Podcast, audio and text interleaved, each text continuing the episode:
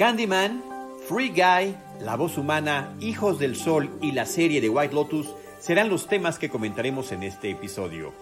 Bienvenidos a Cinemanet. El cine se ve, pero también se escucha. Cinemanet.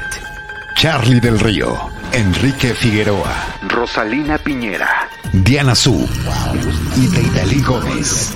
Cine, cine, cine y más cine. Bienvenidos. Cinemanet.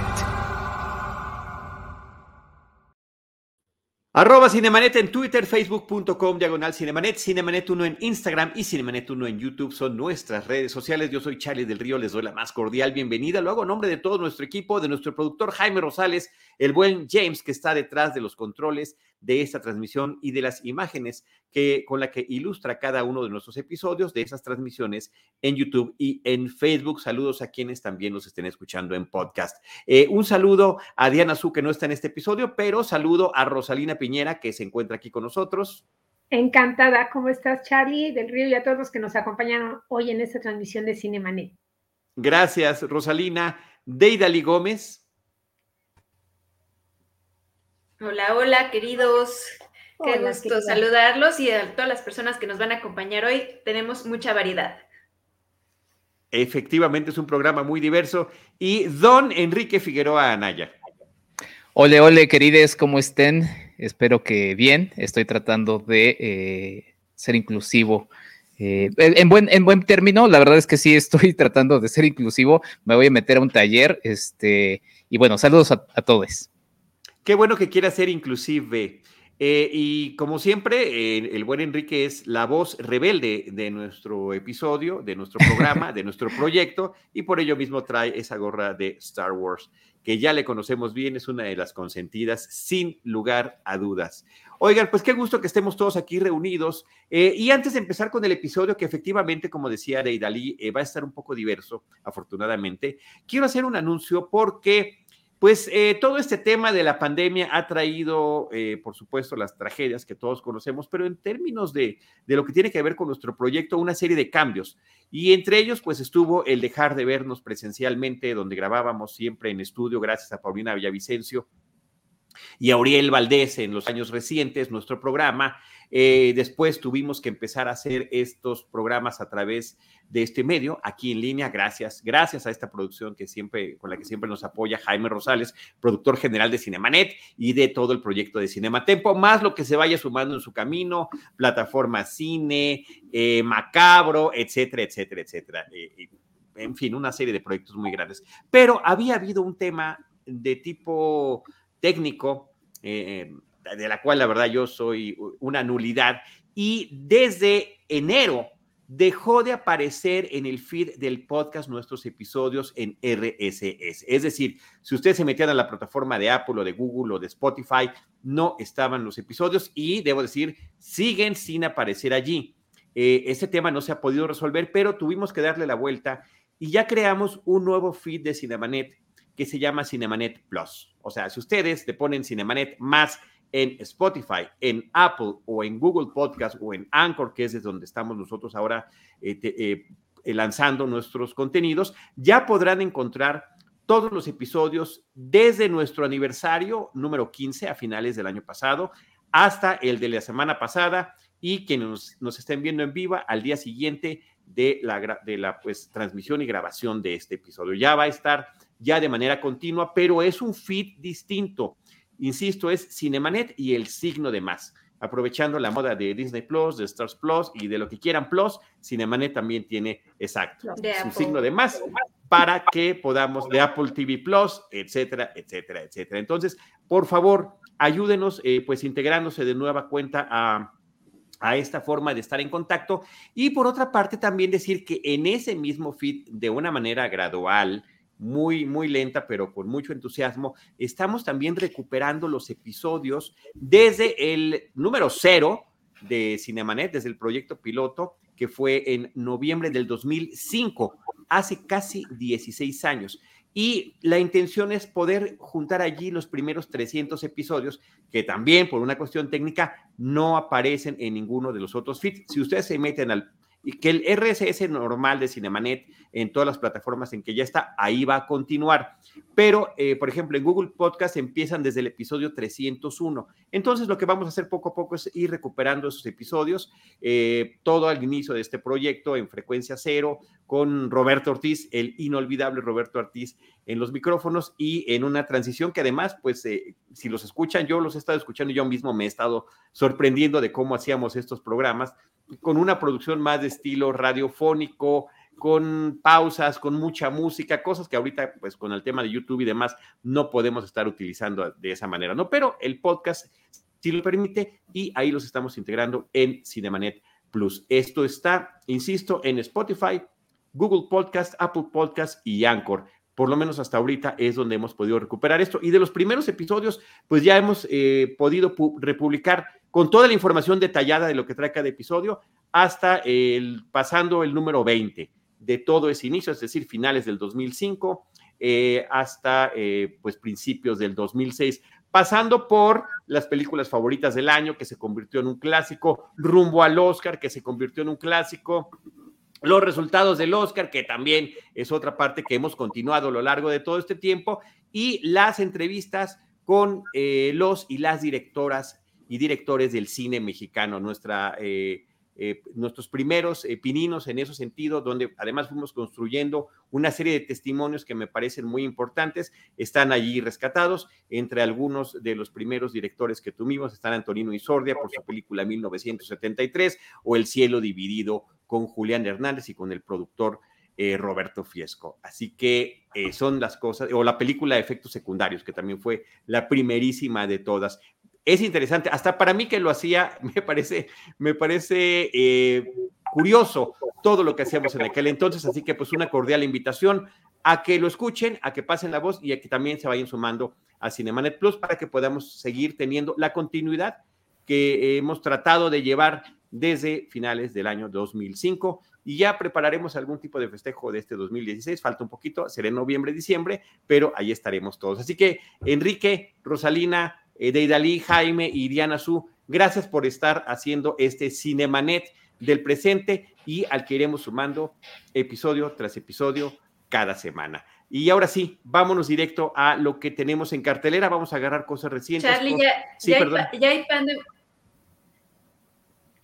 Charlie, ya hay pan de muerto en el súper, o sea, ya las cosas se viven muchos meses antes de lo que en realidad, entonces ya podemos empezar a pensar en el aniversario. Tienes absolutamente toda la razón. Además, el, pan de muerto es justamente de esa época. O sea, yo tengo identificado el pan de muerto con el arranque de Cinemanet, octubre, noviembre del 2005 y eh, pues a lo largo de los años lo he consumido alegremente, a la vez que hemos sumado, sumado episodio tras episodio. Este, por cierto, este episodio de ahorita es el episodio 1168 de nuestro podcast Cinemanet. Así que aquí estamos presentes con Jaime, Enrique, Rosalina y Deidali. Muchas gracias. Vamos a arrancar con una película muy interesante que se llama Candyman. Candyman eh, viene desde una cinta de 1992 que eh, tuvo mucho éxito, tuvo secuelas eh, y ahora es retomada por el productor Jordan Peele, también director de cine, que se involucra para hacer un guion de lo que viene a ser una suerte de secuela de la primera película de 1992 y de una forma muy ingeniosa no nada más está retomando el tema de las películas, eh, de una película de esta que es de horror, de terror, sino que también le suma, como tenía la primera, una conciencia social en torno a lo que la cinta nos está comentando. Eh, Rosalina, no sé si quieres empezar los comentarios. Eh, claro que sí, yo creo que es una, un, grato recurso justamente que un género como el cine de terror siempre tenga como e, este, estos discursos, ¿no? Sobre, sobre eh, en, este, en este caso, sobre eh, la discriminación racial, cómo, se, cómo, cómo lograr hacer denuncias. Yo creo que es el gran agregado de esta película. Nuevamente vamos a regresar al barrio de Cabrini Green, eh, ahí en Chicago, en donde tenía lugar justamente la historia de el Candyman original. Y, bueno, vamos a conocer este, a un artista que se ha eh, mudado ya lo que ahora son unos eh, departamentos de lujo en lo que es ese antiguo barrio y que obviamente permanece viva esa, ese mito, esa leyenda acerca de, este hombre, ¿no? Que al que tenías que invocar cinco veces frente a un, un, espejo, pero bueno, todas sus apariciones pues eran letales para quien, para quien lo llamaba, ¿no?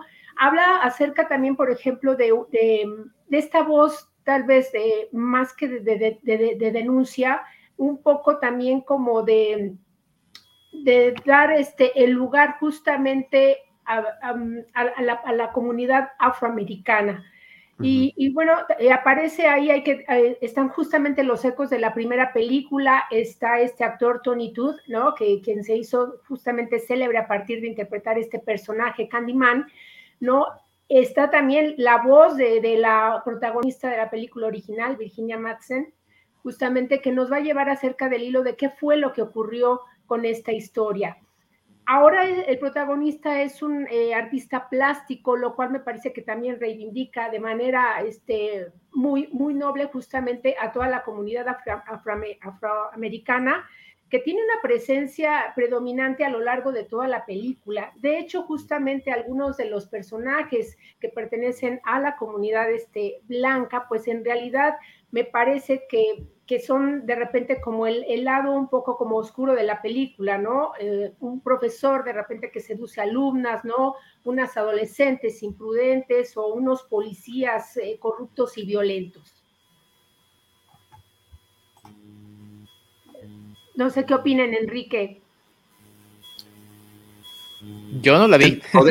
Ah, de bueno, yo sí la vi, eh, sí, lo dice muy precisamente eh, Rosalina, ¿no? Tiene una carga de crítica esta película, o sea, no nada más es una película de terror que vamos a ir a ver al cine por la promesa de los sustos o de algún espíritu vengativo, como es el caso de Candyman al final, eh, que se identifica mucho en la cultura popular por este gancho, ¿no? En la mano, y que en realidad esta película nos está hablando también de sus orígenes, a partir de lo que va eh, conociendo este artista plástico en su investigación para crear.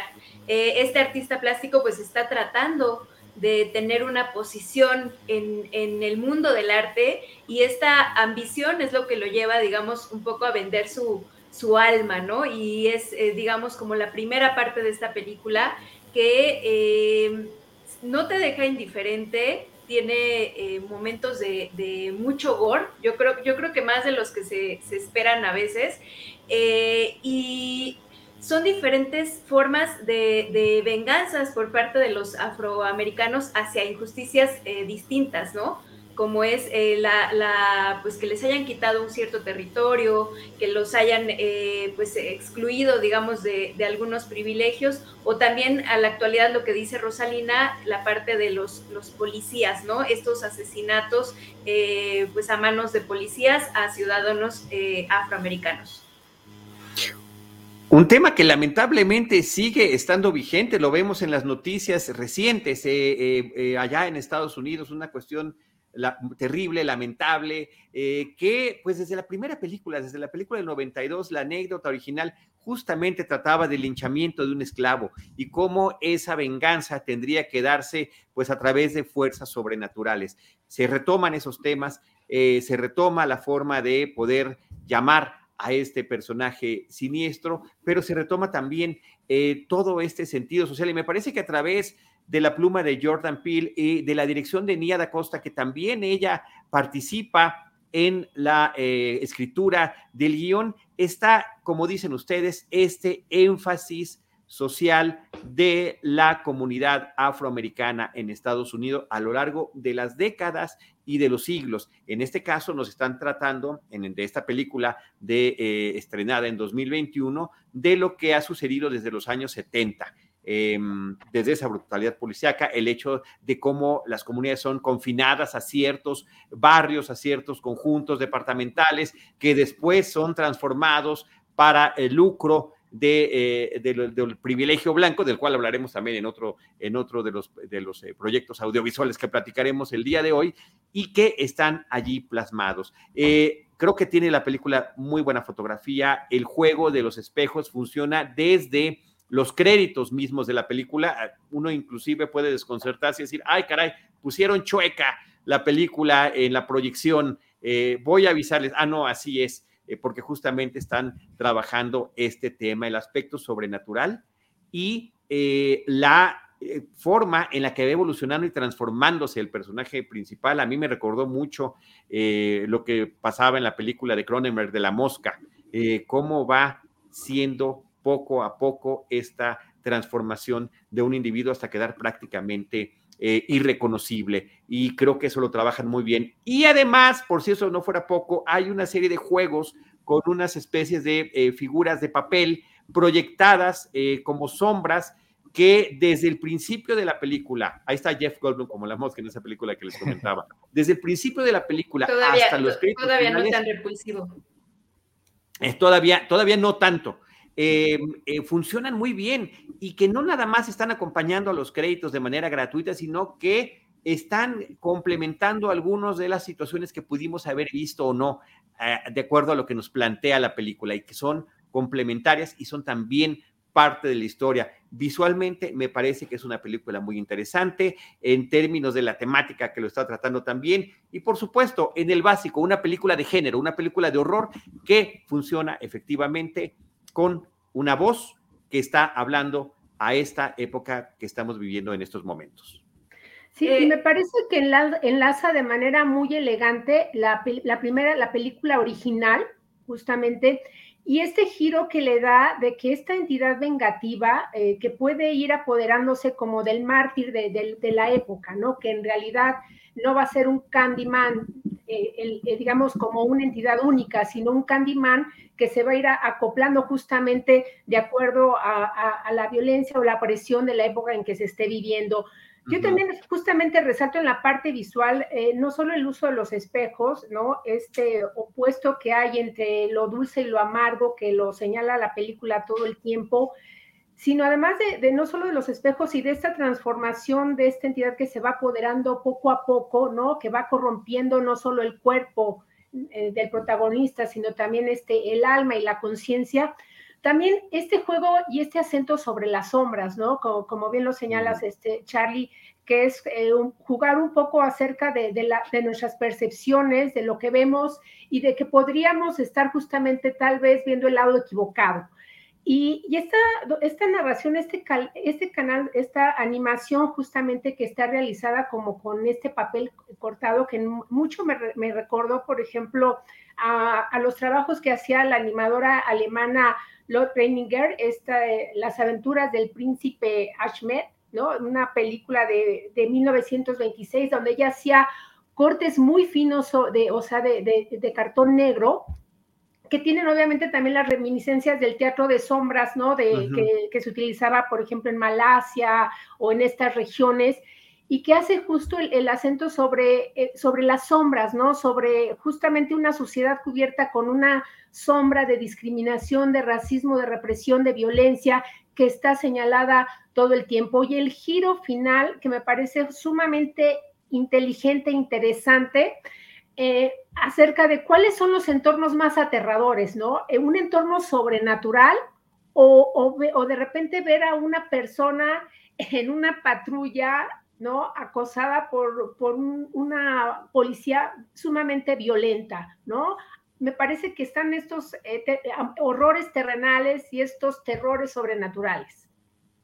Así es, estoy completamente de acuerdo con esa dualidad que maneja la película de Idali. Y a propósito de, estas eh, animaciones, yo creo que suman, ¿no? O sea, en cierta forma la película es un poco eh, confusa para las nuevas generaciones que no eh, conocen a lo mejor, sobre todo fuera de Estados Unidos, ¿no? Que no conocen a la figura de Candyman como la leyenda urbana, que no vieron la película del 92 o pues que, o sea, como que mezcla tantas historias o tantas narrativas que yo creo que la animación funciona bastante bien. Em, como para, para, ejemplificar, ¿no? De qué se está, de qué se está explicando, qué se está narrando. Eh, yo creo que ese también es algo eh, en la película que puede ser negativo, ¿no? Eh, se está mezclando tantas ideas que de pronto, sobre todo hacia el final, es un poco cansado, ¿no? Lo sientes como muy apresurado ya todas estas explicaciones que te quieren dar respecto a la figura del Candyman, ¿no? Eh, ¿Qué representa? ¿Qué significa?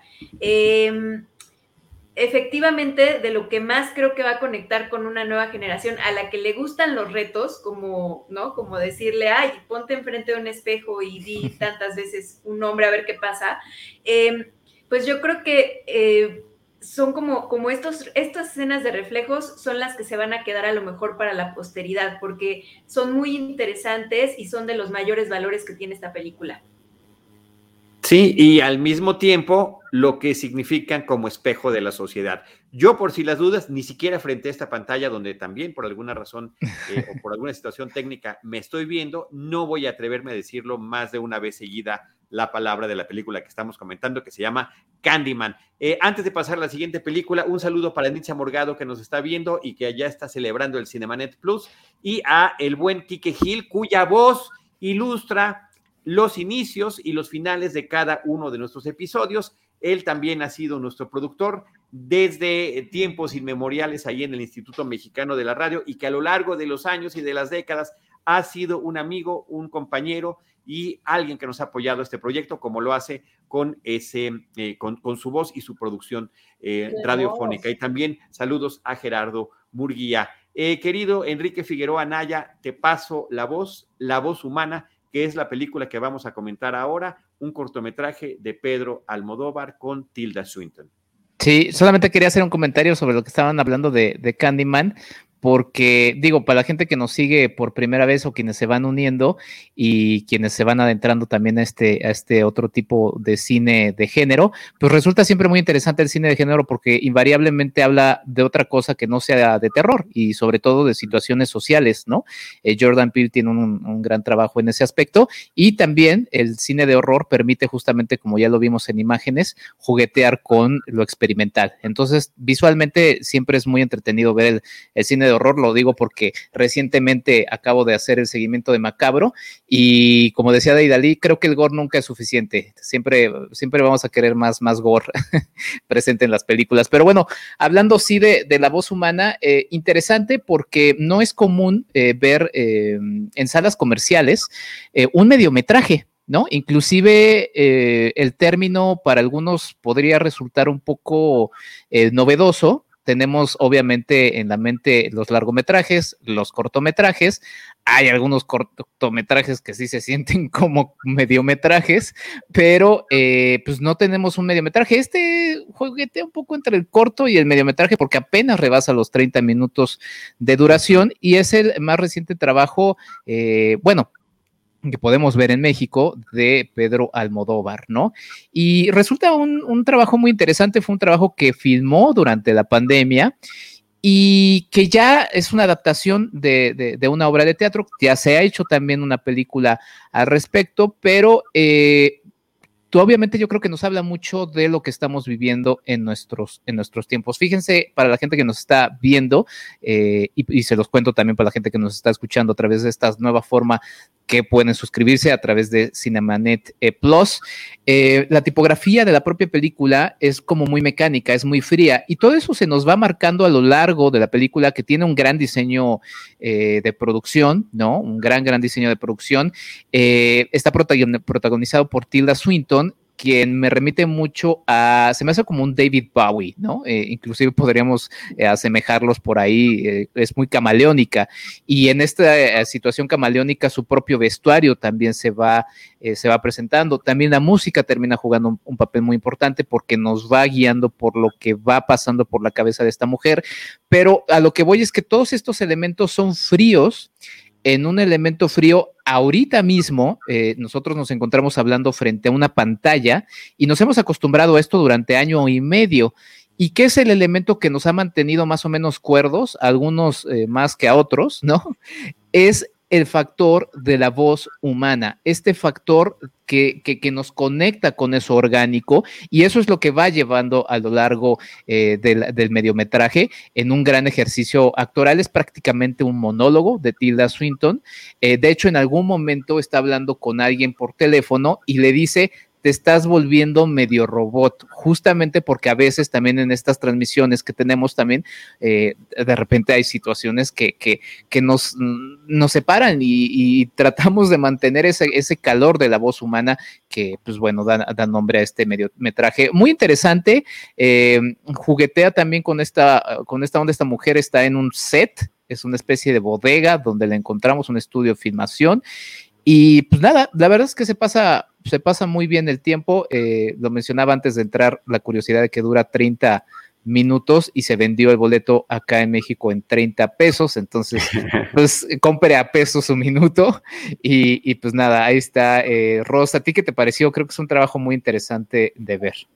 Me gustó muchísimo desde la, desde la, la secuencia de los créditos, que me parece bellísima Ah, y, sobre todo resalta mucho, bueno, primero se agradece eh, ver otro, trabajo de Pedro Almodóvar, ¿no? Y este conocimiento y reconocimiento que tiene acerca, pues, de las emociones femeninas. En este caso, eh, la historia eh, acerca, bueno, de una mujer justamente que está en una relación sentimental rota, eh, su corazón eh, eh, está herido justamente y, se está resistiendo justamente a comenzar el duelo por una pérdida amorosa, ¿no? Su amante le ha comentado que va a ser la última vez que se comunican, hay una maleta ahí con, con pertenencias de él que obviamente a que aluden a la, justamente a la despedida, a la separación, y ella está de repente en esta desesperación de no poder eh, cerrar justamente esta relación, de todos los momentos vividos, de esta reflexión.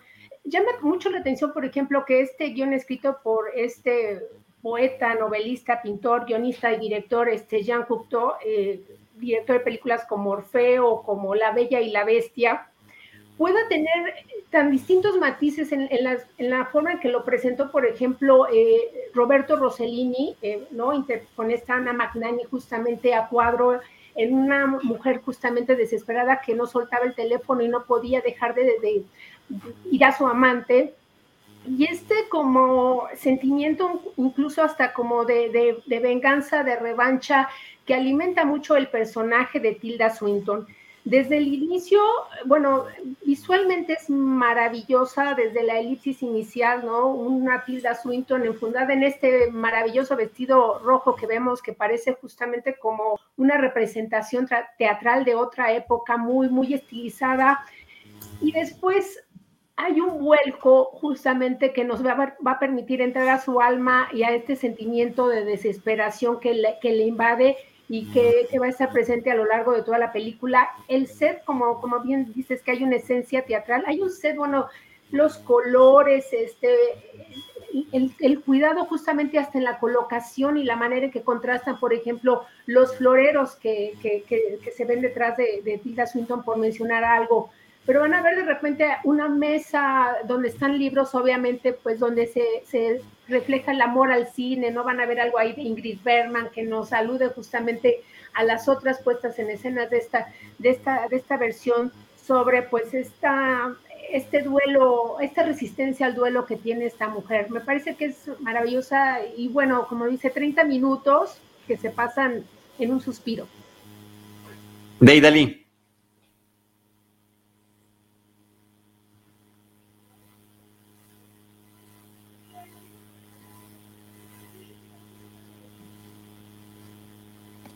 No, no escuchamos a Deidali, parece que pues, además del delay. ahí estás. Es una apropiación de Almodóvar, ¿no? Eh, sobre esta obra que ya existía, pero que perfectamente. Ah. ¿Ya me escuchan? Sí, sí, sí. Hola, hola. Te escuchamos, Deidali. Hola. Hola. Creo que no. Sí, te escuchamos.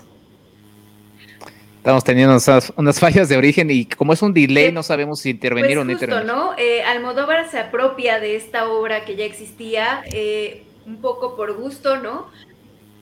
Pero se nota. Pero...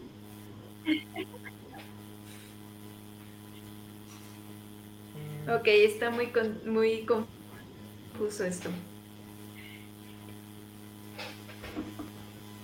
Justo, ¿no? Em, se puede notar esta apropiación pues en, los colores, en el rojo que siempre permea en la obra de Almodóvar, en las pinturas, en la arquitectura, en el decorado y eh, como dicen, es una, eh, no, no, siento que sea un mediometraje fácil de ver, pero sí muy interesante y sobre todo rico y diferente eh, después de que muchas de las películas de Almodóvar pues de pronto tienen como ciertas características que se, se parecen demasiado y esto resalta. Dicen, es la primera en inglés de este director, pero en realidad pues no, no, yo no hay diálogo, ¿no? Hay mucho también eh, eh, que aparece en la pantalla y, que no, no se, no se, no se, pues,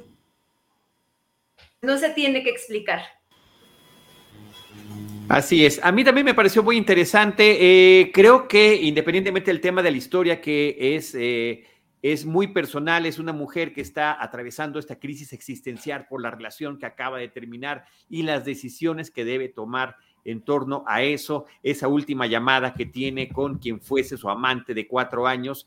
Em, está toda esta construcción que es extraordinariamente minuciosa, Almodóvar haciendo uso de todo eh, lo que puede contener el quehacer cinematográfico el escenario, los colores, el vestuario, los movimientos de cámara, la posición de la cámara, su actriz, la voz, las inflexiones, las reacciones, sobre todo porque estamos ante un monólogo. Se supone que está hablando con alguien, pero a final de cuentas solamente la vemos a ella todo el tiempo. Y bueno, Tilda Swinton ya sabemos que es una extraordinaria actriz, efectivamente camaleónica, que ha podido ser de cualquier tipo de personaje.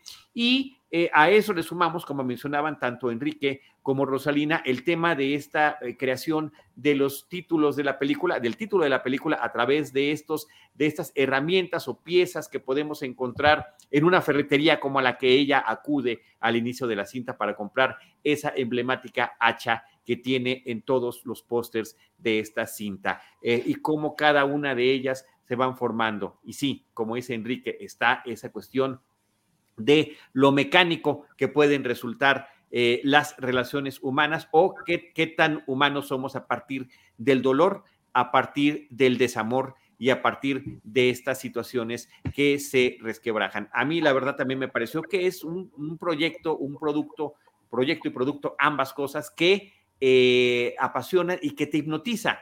Eh, veía yo en los créditos que hasta hay no hay un florista o no hay una persona encargada de las plantas, hay un artista de flores. Así es como está con ese tipo de detalle, cuidado todo. Y como nos dice Wendy González, a quien le mandamos un saludo, buenísimo el corto de Almodóvar.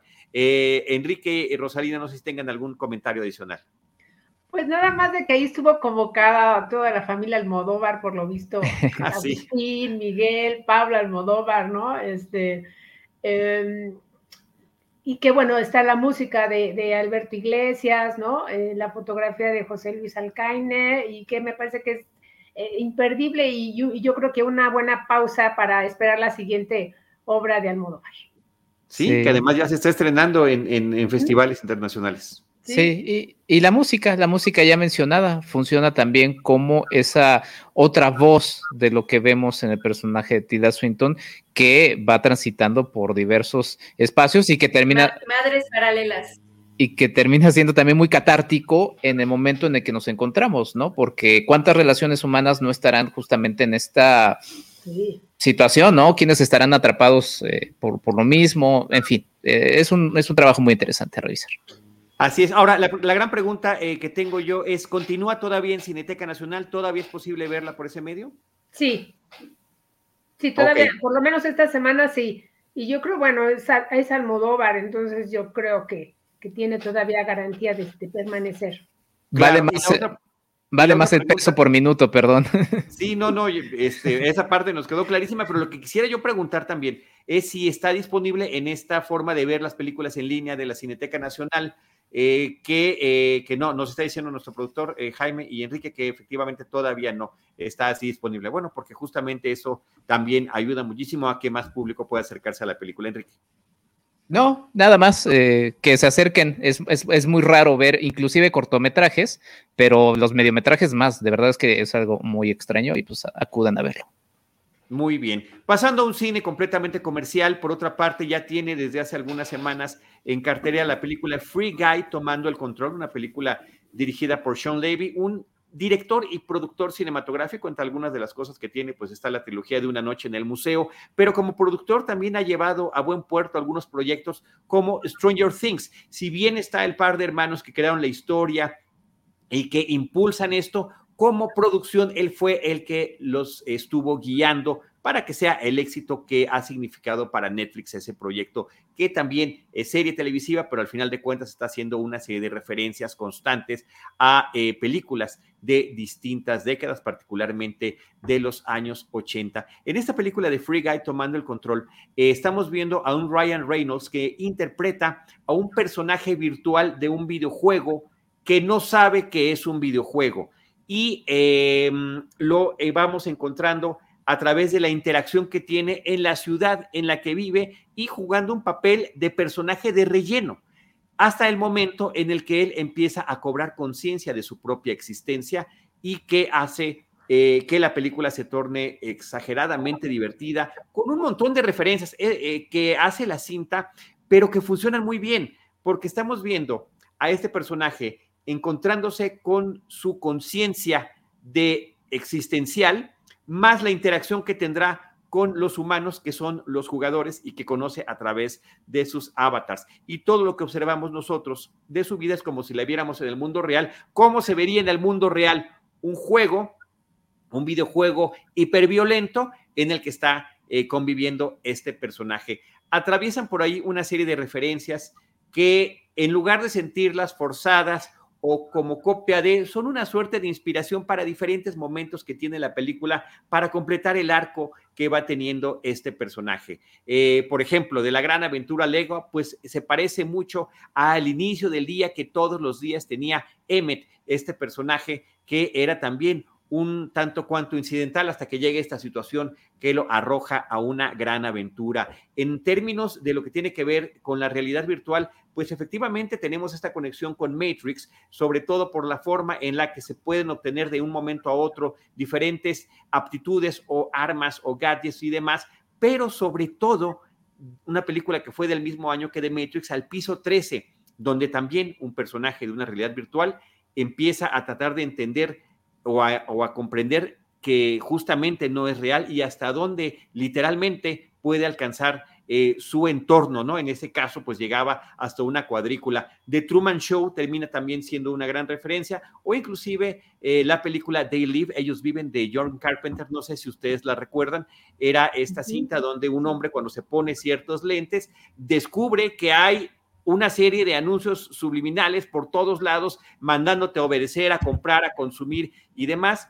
Y aquí, cuando se pone los lentes el personaje, pues ve las cosas como lo ven los usuarios del videojuego, donde sabe dónde puede conseguir dinero, dónde obtener poderes y demás, y de esa manera va cambiando su vida. Yo pasé un rato exageradamente divertido con la cinta y que eh, recomiendo ampliamente justamente para estos momentos que necesitamos eh, de evasión de ciertas realidades, nada como la virtual, la cinematográfica y la espectacular, porque también en ciertos momentos lo es, con ese ángel que tiene eh, Ryan Reynolds, que una vez más lo vuelve a transmitir en la pantalla. Hay que acotar también que por ahí tiene el personaje, el personaje antagónico de la cinta, está interpretado por Taika Waititi, este actor y director eh, cinematográfico eh, que también lo hace de una manera sensacional, o que aparece John Kerry, uno de los actores de Stranger Things, entre muchos otros em, que aparecen en esta cinta. Así que una cinta divertida, comercial,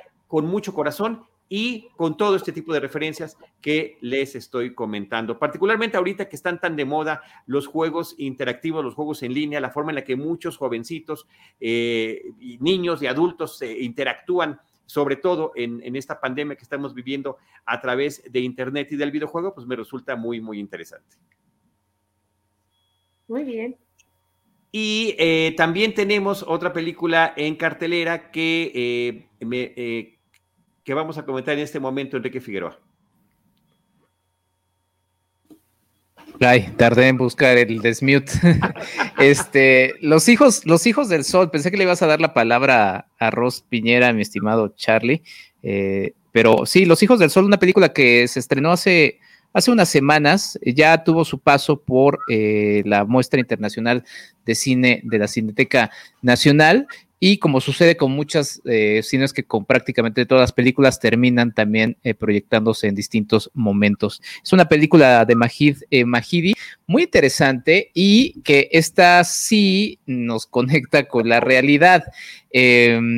Se vale, se vale eh, y, creo que conecta con la realidad en muchos aspectos. Voy a mencionar sobre todo dos, aunque voy a obviamente a platicarles un poco de qué, de qué va la película. Es un grupo de niños eh, de la calle mm. que terminan eh, por azares del destino encontrándose como siempre con un hombre que abusa de, de su posición como adulto y termina utilizándolos para su propio, para su propio fin, que es encontrar algo que queda eh, pues curiosamente en una, en una escuela o que tienen que pasar por una escuela para poder adentrarse a ello. Los dos temas que, toca y que, y que conectan mucho con, nuestra realidad es, eh, bueno, estamos a unos días de conmemorar eh, la caída de, bueno, la caída de los ataques terroristas del 11 de septiembre de 2001 y por ahí vemos a algunos, algunos chicos afganos, no termina siendo el tema central, pero están en Irán, pero vemos que su situación termina siendo un poco complicada eh, y, muy frágil, ¿no? Entonces, bueno, sabemos que es una comunidad, un país que ha vivido y sigue viviendo momentos muy complicados. Y el segundo, y que nos conecta totalmente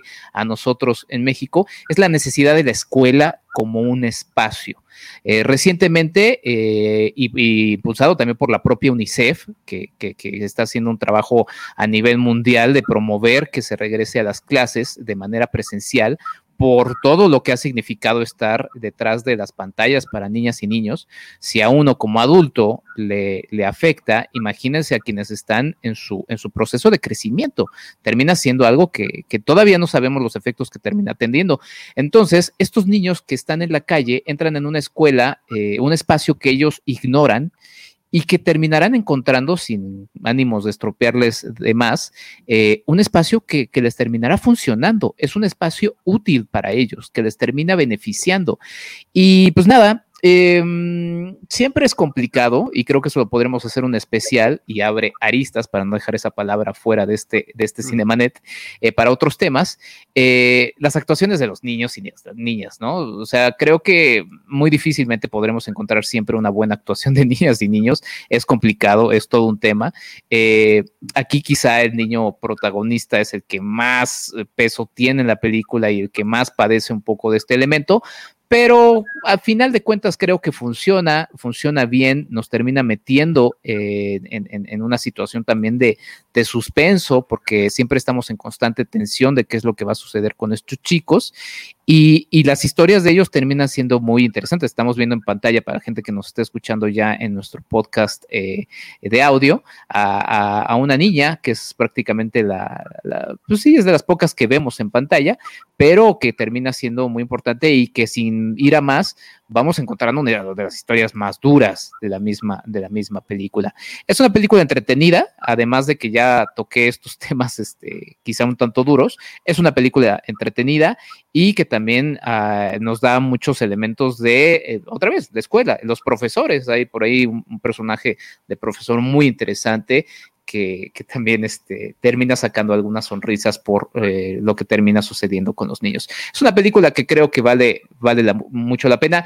Es una historia que seguramente ya también hemos visto en muchas otras ocasiones, pero la verdad es que está bien ejecutada y creo que vale mucho la pena, como mucho del cine iraní, que siempre ha tenido muchas dificultades por realizarse y cada vez que, lo podemos observar, vale toda la pena. Sí, en, este caso eh, me permitiría agregar, por ejemplo, que bueno, eh, Majid Mahidi, bueno, este eh, director que también es guionista justamente este iraní, ha retratado eh, a lo largo de su filmografía eh, lo que significa eh, la infancia, ¿no? Justamente, digamos, en, en, esta región del mundo donde, donde le ha tocado vivir, ¿no? A partir de películas como Los Hijos del Cielo, o estaba pensando El color del paraíso, que si no la han visto, bueno, es siempre obviamente son, son historias aparentemente muy sencillas, pero que te sumergen en lo que significa el, para, para los niños, ¿no? Estar inmersos en un mundo construido por los adultos y dominado por los adultos, ¿no? En este caso, en el caso del color del paraíso, un niño este invidente que de repente, pues, obviamente lo llevan a una escuela porque su familia, para la familia, eh, resulta que, que lo, lo, usual es que los, los hijos cuiden a los padres, obviamente, cuando ya son ancianos, y él obviamente con esta, eh, por ser ciego, no lo va a poder hacer, ¿no? Y el discurso que tiene él acerca de Dios y de esta condición con la que, con la que nació es verdaderamente conmovedor. En el caso del, de los hijos del, del sol, que vemos no solo esta eh, explotación infantil a la que es sometida, pues gran parte de, los niños de todo el mundo, ¿no? De cómo eh, ha golpeado justamente a las infancias esta, eh, en esta región y que también tiene, se simboliza mucho en esta niña afgana que sale en, en esta película, que es obviamente una migrante que es desplazada justamente por un sistema opresor y que obviamente en ella se dibuja pues, pues toda la limitación de, género que se vive, digamos, en su país, ¿no? El hecho de traer el, eh, de traer el cabello cubierto, pero también la posibilidad de estar en una región donde ella puede tal vez a lo mejor vender algunos artículos, pero puede valerse por sí misma, algo que obviamente pues en Afganistán le es vedado.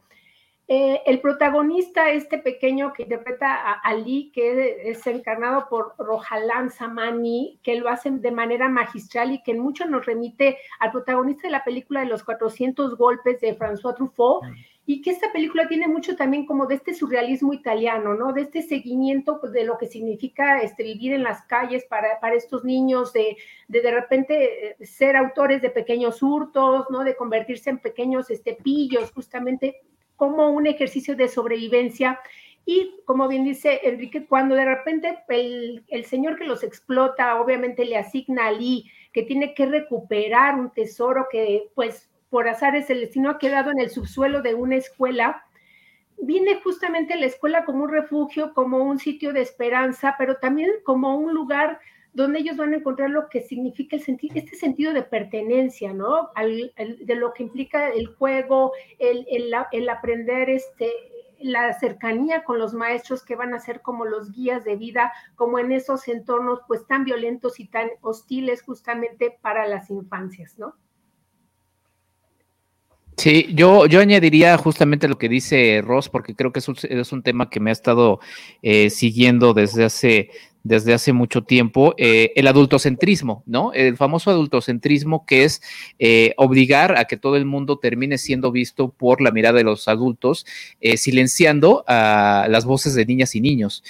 por ejemplo, un ejemplo justamente es lo que estamos viviendo ahorita. O sea, yo estuve viendo, obviamente entiendo, porque los padres son adultos, los profesores son adultos, la situación de la pandemia está, queremos pensar, a manos de adultos.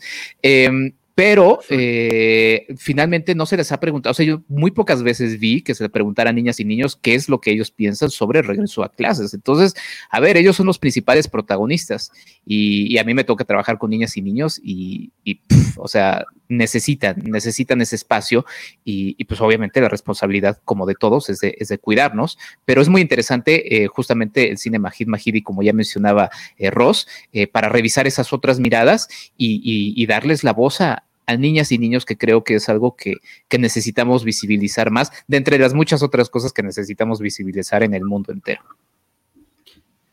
Pues ahí está esta película, Hijos del Sol, Los Hijos del Sol, Khorshid en su título original, película iraní, que han comentado Enrique Figueroa y Rosalina Piñera. Ahora vamos con una, para finalizar este episodio, con una serie de HBO eh, o de HBO Max que está funcionando como miniserie. Son seis episodios donde la historia va de, es contenida, va de principio a fin, a pesar de que ya se anunció una segunda temporada, tratará de otra cosa con otros personajes em, eh, y que ha sido un éxito y ha dado mucho de qué hablar en redes sociales. Se llama The White Lotus o El Loto Blanco. Es, eh, se supone que es un hotel en eh, una de las islas de Hawái y a donde vemos a lo largo de una semana lo que sucede cuando un grupo de gente llega, es recibida y la relación que hay entre ellos y quienes lo tienen que atender, la diferencia de vidas que están teniendo. Eh, Deidali.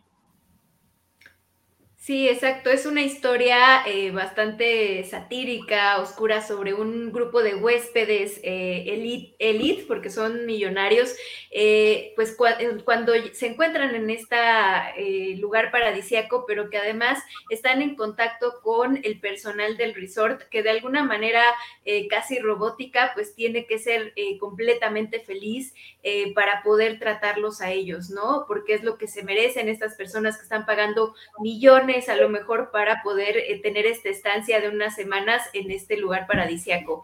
Esta serie ha llamado mucho la atención. Eh, pues porque tiene un humor eh, bastante cargado también de, crítica social entre, pues como lo que hablábamos hace ratito de Candyman, ¿no? Esta apropiación eh, este imperialismo, eh, esta eh, forma que tiene pues toda la sociedad de escalar, pero siempre oprimiendo a, estos originarios de tierras, a estas personas que son nativas. Eso es algo que conocemos en, en The White Lotus, pero siguiendo historias muy precisas de los huéspedes, ¿no? Y pues esta, para sumar un poquito lo que estaba diciendo Charlie de, la, de dónde se filmó, esta es una historia que, nace en la pandemia. Le dice HBO al director y, guionista, escríbete algo que se pueda filmar rápido y en estas condiciones de, burbuja, ¿no? Con el crew, con, todo el equipo. Se fueron a, a Magui, al Hotel Four Seasons, eh, y bueno, estuvieron ahí unas tres semanas eh, con todo el crew haciendo pruebas COVID y todo. Eh, y bueno, resulta esta eh, maravilla, la verdad, que nos, unos meses después ha venido a refrescar la pantalla.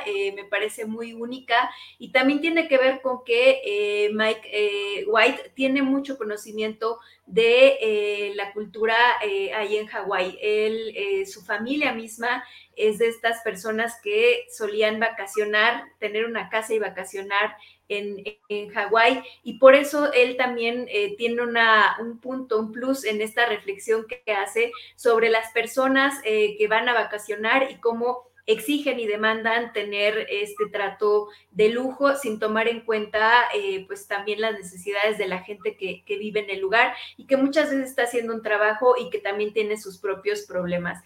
Esta es una, una serie que sobre todo quiero destacar, tiene una música impresionante que merece eh, premios eh, se llama Cristóbal eh, Tapia, el, compositor de la música, sobre todo de la intro de esta serie. Es un compositor que ha, hecho otros trabajos para series de Amazon, para, me parece que Black Mirror de Netflix, y que ha incluso ganado premios también. Y lo ha hecho pues porque hace unas mezclas ahí de electrónica pero en este caso eh, hizo una mezcla eh, de, percusiones, de, música de, de instrumentos de viento y algo experimental. De pronto él comparte en sus canales de YouTube cómo está creando con una esponja y con un cable de, metal eh, una de las partes de la música de esta serie. Y bueno, ha sido de lo más alabado porque también la música música se vuelve un personaje que eh, todo el tiempo está marcando el ritmo de que algo muy importante podría pasar en cualquier momento. Entonces es una miniserie que vale mucho la pena esta primera temporada. Lo que vaya a pasar con la siguiente no lo sé, porque eh, ya van a cambiar tal vez de personajes. Eh, y bueno, hay algunos que son el alma de esta serie imperdible, la verdad.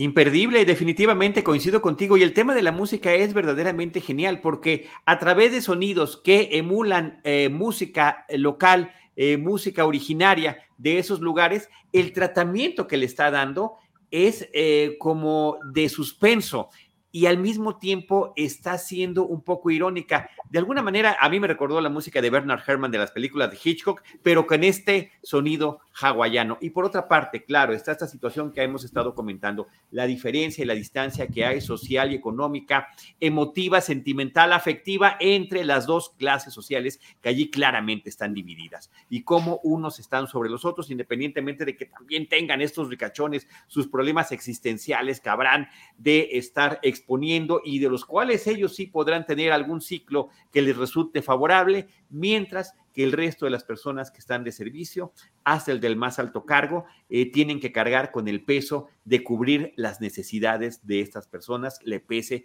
a quien le pese. El inicio también me recuerda mucho a la isla de la fantasía cuando Ricardo Montalbán, como el señor Rock, formaba a la gente, sonrían, sonrían, y le daba la bienvenida a la isla de la fantasía a estas personas. Me parece que lo está emulando aquí. Nada más que aquí estamos viendo eh, lo que sucede detrás del telón y quiénes son cada una de estas personas encargadas de alegrar la vida de estas personas que a las cuales no se les puede dar eh, gusto de ninguna manera. Creo que en ese sentido está muy bien formada y formulada la serie. Y ahora que estás mencionando estos antecedentes de Mike White, el creador y guionista de la serie, es interesante porque creo que al final de cuentas él lleva muchísimos, eh, muchísimos años trabajando en cine y televisión y ha tenido proyectos que han funcionado muy bien, comerciales como Nacho Libre o Escuela de Rock, escribió una de las películas de Pitch Perfect, pero también escribió casos horribles como Emoji, la película, que es verdaderamente espantosa. Y aquí me parece que seguramente a través de estas experiencias personales está hablando con el corazón y encontró personajes tonos y situaciones que han conectado muy bien, porque también estamos hablando de la cultura woke, pero desde el privilegio y de estas diferencias eh, sociales que hemos estado comentando a lo largo de la serie. Muy divertida, también con un parto muy bueno. Ahí estamos viendo la imagen que nos está poniendo nuestro productor a Jennifer Coolidge, Connie Britton como una gran ejecutiva exitosa, pero eh, creo que quien se lleva las palmas es Murray Bartlett, que es el personaje de Armond, que es justamente el, el, hombre que representa a la gerencia de este hotel. El gerente es el que los recibe, el que los anima, el que les invita a hacer ciertas actividades y que él también trae sus propios problemas que está eh, tratando de solucionar. Y un detalle más de la serie es que empieza con el final de la vacación con uno de los personajes a punto de tomar el avión de regreso donde se hace una revelación de que algo terrible sucedió y después veremos qué es lo que sucedió y a quién le sucedió, también manejado con suspenso porque nunca queda del todo claro, aunque hay una que otra pista por allí. Me, llama mucho la atención de esta serie, ¿no? Eh, por supuesto, el gran énfasis que se hace respecto a cómo este grupo de personajes están como tan inclinados al mundo material, ¿no? Al mundo, digamos, trivial, y cómo están como tan alejados de lo espiritual. Hay un personaje que, veíamos ahí de, una mujer que pues está en una etapa de duelo, ha llegado a despedir a su mamá y de repente tiene con, empieza con una, un, masaje, ¿no? Este holístico y de repente obviamente empieza ella a experimentar otra serie de, emociones que, ni siquiera conocía y a partir de, un simple masaje como como para eh, justamente eh, retratar este, este distanciamiento que hay o este, estos recién casados, ¿no? Este hombre que no puede disfrutar de su luna de miel porque no lo, no lo ubicaron en, la suite presidencial o en la suite de lujo que él había pagado y todo el tiempo está con ese pensamiento sin permitirse como disfrutar, ¿no? O este gerente, como, como tú eh, bien señalas, Charlie, que bien señalan ustedes, que instruye justamente a su personal a perder su identidad ¿no? Como una especie de, cultura como para ser solo, em, digamos, objetos de servicio para el otro, ¿no? y en ese momento no tienen una identidad, no tienen una personalidad propia y de repente le empieza a despertar cuando se da cuenta de lo que le está pasando justamente a, pues al empleado que tiene al lado, ¿no? Por ejemplo, en, esta fotografía en particular, la empleada que tiene a, su lado, a su lado izquierdo que va a experimentar pues en los primeros capítulos, pues unas vivencias extremas y que él, se, da cuenta justamente como de este espejismo, ¿no? Que tienen que eh, materializar para los huéspedes. Así es. No sé si tengas, eh, de Dalia, algún comentario final.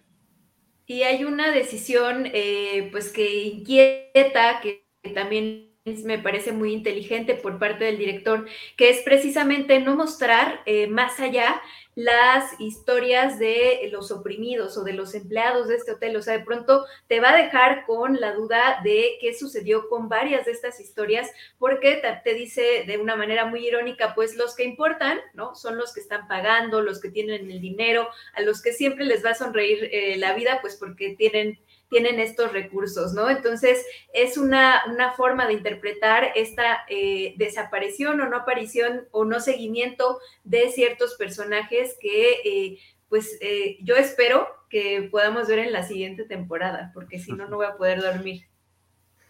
Ya veremos, ya veremos qué es lo que sucede. A mí no, a mí me gustaría que me presentaran algo completamente distinto, porque este, insisto, es, se, funciona como miniserie y resulta una historia contenida. Y ya finalmente, ahora que nos comentabas eso de Idalí, de la historia de Mike White y eh, su juventud en estos lugares paradisiacos desde el punto de vista del privilegio, pues seguramente ahí se vio proyectado con este personaje adolescente que eh, también tiene sus propios conflictos en eh, la serie y que eh, ahora que lo comentas, pues efectivamente se anima uno a pensar que de ahí viene el origen de lo que puede ser el mejor trabajo que ha hecho en términos de escritura y de proyecto este guionista que, insisto, ya ha tocado las mieles del éxito, a nivel comercial con, eh, con otros proyectos, y pero que ahora con The White Lotus nos presenta algo que ha movido conciencias por todos lados y ha dado mucho de qué hablar. Así que ahí está la recomendación de esta serie y justamente Gerardo Murguía también dice que es excelente eh, White Lotus, magníficos actores y actrices. Sí, es una historia coral y se disfruta a través de cada y, uno. Y diálogos. Pues, y diálogos eh, con gran ironía, con mucho sarcasmo, con eh, mucho fondo también. Así que bueno, hay un gran juego de colores, de cámaras, de personajes, de historias que están en esta semana vacacional ahí en este hotel de White Lotus en Hawái. Pues ahí están los eh, temas que hemos platicado esta semana en este episodio, el episodio 1168 de Cinemanet. Candyman en cines, La Voz Humana en Cineteca Nacional, Free Guy tomando el control en todos lados como película comercial Hijos del Sol, eh, también en Cineteca, y The White Lotus, que está en la plataforma de HBO Max. Queridos de Idalí, Rosalina, Enrique Figueroa, muchas gracias por eh, habernos reunido en esta ocasión y platicado todos estos materiales. Gracias. Gracias. Gracias, gracias. Las redes sociales del equipo Cinemanet, eh, arroba Enriquefa MX, arroba Rospinera, arroba de Idalí, arroba Jaime Rosales L y arroba Charlie del Río. Todos estamos en arroba Cinemanet y también les recuerdo Cinemanet Plus para que puedan seguirnos de nueva cuenta, ya con todo lo que tiene que ver en, en podcast, eh, lo que hemos hecho en este 2021 y lo que seguirá viniendo. Cinemanet Plus en Spotify, Apple Podcast, Google Podcast y demás. Muchísimas gracias y los esperamos en nuestro próximo episodio con Cine, Cine y más Cine. Esto fue Cinemanet con Charlie del Río, Enrique Figueroa, Rosalina Piñera, Diana Su y Teidalí Gómez. El cine se ve, pero también se escucha. Cine, cine y más cine.